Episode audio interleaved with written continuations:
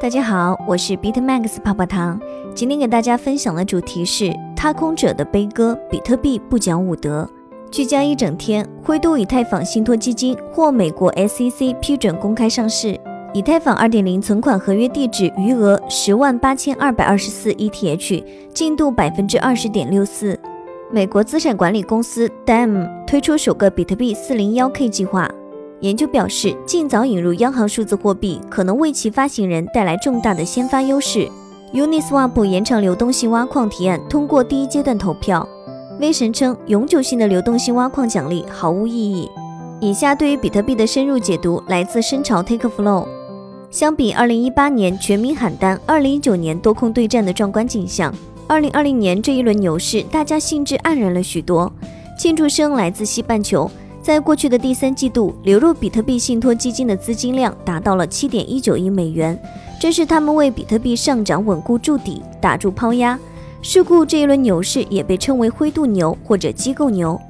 根据往年的经验，比特币每一轮上涨都会随之诞生新的百万、千万富翁。今年略有不同，往年的喧闹少了，晒单的截图也没了，大家面面相觑，到底谁赚钱了呢？牛市来了，我踏空了。就当比特币势如破竹一样，在一个月之内接连冲破一万两千、一万四千、一万六千美元，来到了自二零一八年一月以来的新高。但中国的炒币社群依旧静悄悄，这是历史上第一次比特币在这个价格上，而市场还在讨论是不是牛市的情况。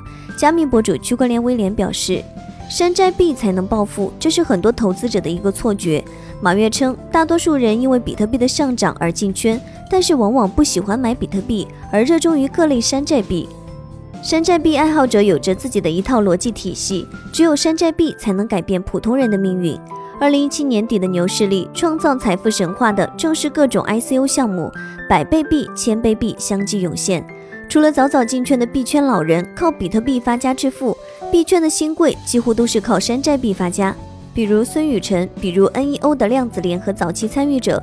但这一印象正在被现实扭转。在本轮牛市，比特币接连突破上涨的同时，其他山寨币并未出现明显的联动效应。前十大加密货币里，只有 LTC 在一个月涨幅达百分之五十九，接近比特币单月涨幅百分之六十二。这一轮牛市显然和大多数国人预料的牛市并不相同，有人错过了，还有人趴下了。好多人之前 DeFi 挖矿把比特币卖了，还有一些人做空已经倒下了。马约表示，经历数次牛熊转换的币圈老韭菜早已佛系，持币不动，闷声发财。为什么赚钱的不是我？喊半都知道大涨，都等着大涨，结果它就真的大涨。比特币矿工张飞感叹道：“都知道大涨，但真正梭哈的没几个，口嗨的比较多。老韭菜都觉得不会这么快，多半早下车了。”国人踏空原因主要有两种：购买山寨币以及炒合约。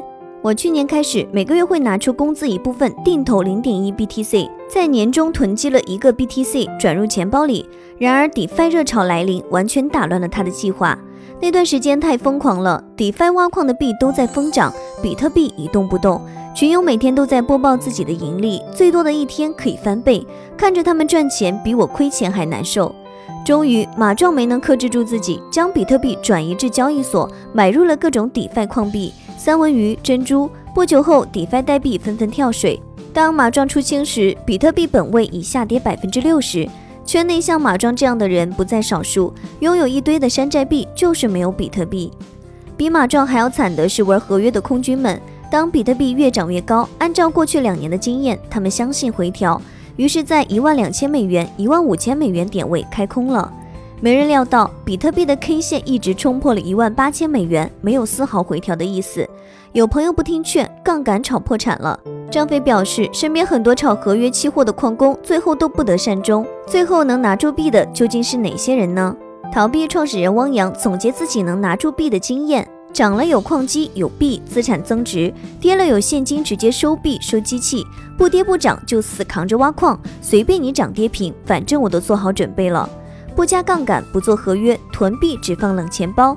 汪洋表示都不怕，随便来，涨跌平随意。DeFi 火热的时候，张飞也投过一些平台的机枪池。我们把比特币借给平台，固定利息，一周一结算，所以币没卖掉。也就是说，只有资金充裕的大户才能抵御涨跌频风险的同时不错过热点。张斐还表示，大家只看到踏空的可能，也是幸存者偏差。自己了解的一部分矿主都不喜欢出来嚷嚷，一个大老板才狠，拿着一千个 BTC 一动不动。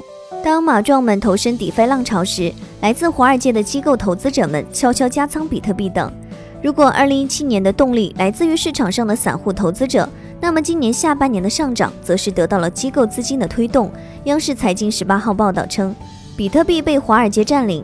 如果说之前的牛市主要是散户和币圈大佬的狂欢，那这次则是由机构资金主导，所以散户踏空也是情理之中。来自欧美的资本大户对比特币觊觎已久。十一月十八号，墨西哥排名前三的富豪、零售巨头 Grupo Salinas 创始人发推向网友推荐比特币相关书籍《The Bitcoin Standard》，并表示比特币可以保护公民财产免受政府没收，自己已将百分之十的流动资产投资于比特币。此外，一些加密货币项目方也是比特币大户，比如 EOS 背后的机构 Block One 曾经公开披露其持有十四万枚比特币，Tezos 基金会持有二点四万枚比特币。根据统计，在比特币公开的持币大户中，除了灰度、CoinShares 这样的基金，还包括纳斯达克上市公司 MicroStrategy。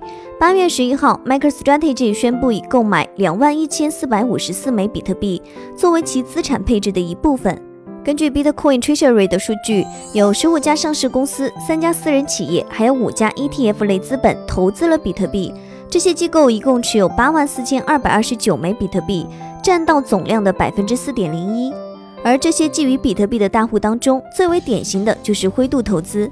截止发稿前，灰度投资共持有五十一万三千三百九十二枚 BTC，占据总量的百分之二点四四。所以这一轮比特币牛市也被称为灰度牛或者机构牛，上涨力量主要来自华尔街资本力量推动。曾经被寄予阶级跃升希望的比特币，或许已经完成了应有的任务。像张斐、汪洋这样完成原始积累的大户，既拥有抵御风险的资金实力，还握着有不错过任何热点的游戏筹码。而和马壮一样的散户，更多的是被市场教育。